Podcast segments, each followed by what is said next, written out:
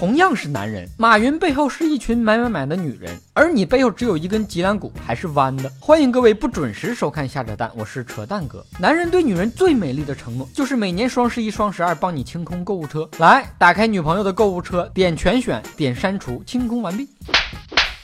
双十一欠下的蚂蚁花呗还没找到人继承，双十二的促销又来了。最近几天接连收到了无数卖家的促销垃圾短信，八百年前买过东西的网店都给我送来了祝福，还接了无数个问我要不要贷款的电话。能不能别烦我了？我为啥不买东西？你们心里没点逼数吗？听说为了防止老婆今年双十二再次败家，一小伙特意给老婆买了十二月十一号晚上十一点五十的机票，飞机上没网，我看你怎么买买买。小伙你真是太天真了，只要航班晚点半小时，一切都化为。泡影，还听说有个男的受不了老婆总在网上买买买，背着老婆把收到的快递给退了。人家熬一宿抢的东西，好不容易收到快递，你手一抖给退了，你说这是不是作大死？女人的快递也敢退，这种行为就相当于老婆把你的游戏账号给删了，没跟你离婚都算是真爱。